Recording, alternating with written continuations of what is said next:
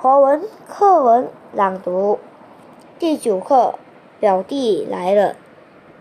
约瑟马斯威第四段到第七段，实际上母亲这次专程邀请布莱恩到访，是为了要帮助丹丹学习如何如何待人处事，以及体验。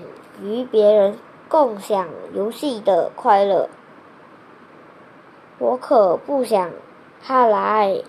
丹丹重复说了一次。再说，他该睡在哪里呢？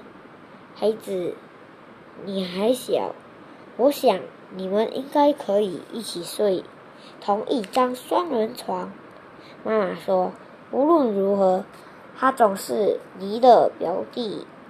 不，我不要和别人挤一张床。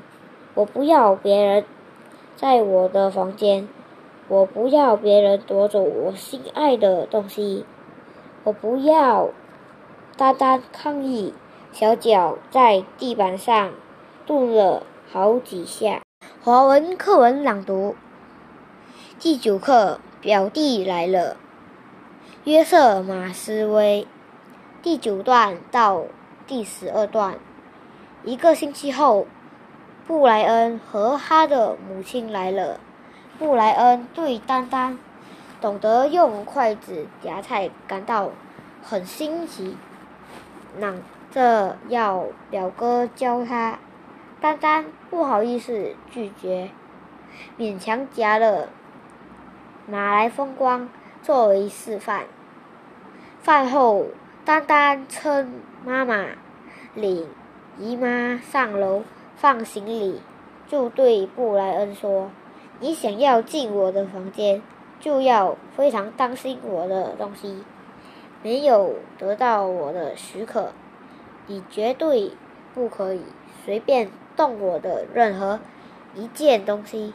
记住啊，我绝不会碰的，你放心。”布莱恩说：“我只要。”看看就很满足了。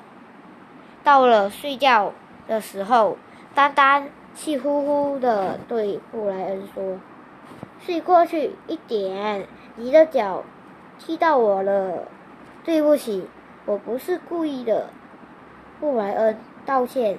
布莱恩尽可能的与丹丹分开得远远的躺着。